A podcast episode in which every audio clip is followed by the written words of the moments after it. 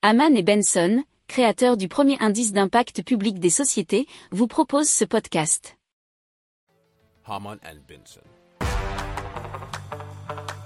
Le journal des stratèges.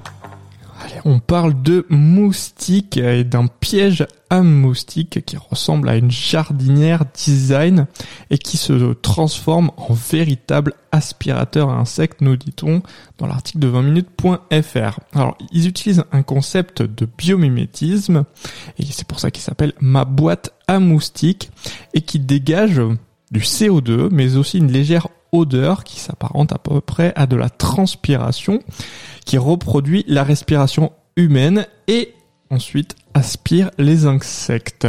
Il fonctionne avec des bonbonnes de biogaz issus de déchets agricoles. Il faut savoir que les appareils sont fabriqués près de Grenoble. Ils auraient une efficacité de 80 à 85% sur la population de moustiques dans un rayon de 15 à 20 mètres. L'appareil est vendu 1000 euros et le service comprend les conseils pour l'installer dans l'endroit le plus stratégique de la terrasse ou du jardin. Alors c'est un leurre jardinière qui est aussi connecté puisque via une application, il envoie des notifications sur le smartphone euh, quand la bouteille de biogaz commence notamment à s'épuiser. Il est aussi réglable à distance en fonction de la météo.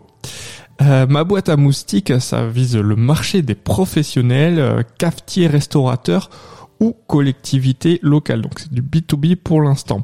Mais il faut aussi s'il le souhaite au particulier, des devis sur mesure et étudie la fabrication d'appareils déjà de série à donc des prix plus abordables.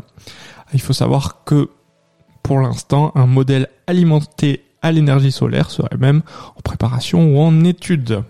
Si vous aimez cette revue de presse, vous pouvez euh, vous abonner gratuitement à notre newsletter qui s'appelle La lettre des stratèges, LLDS, qui relate, et cela gratuitement, hein, du lundi au vendredi, l'actualité économique, technologique, énergétique, mais aussi de l'hydrogène, et puis de tout ce qu'on trouvera super intéressant pour votre vie.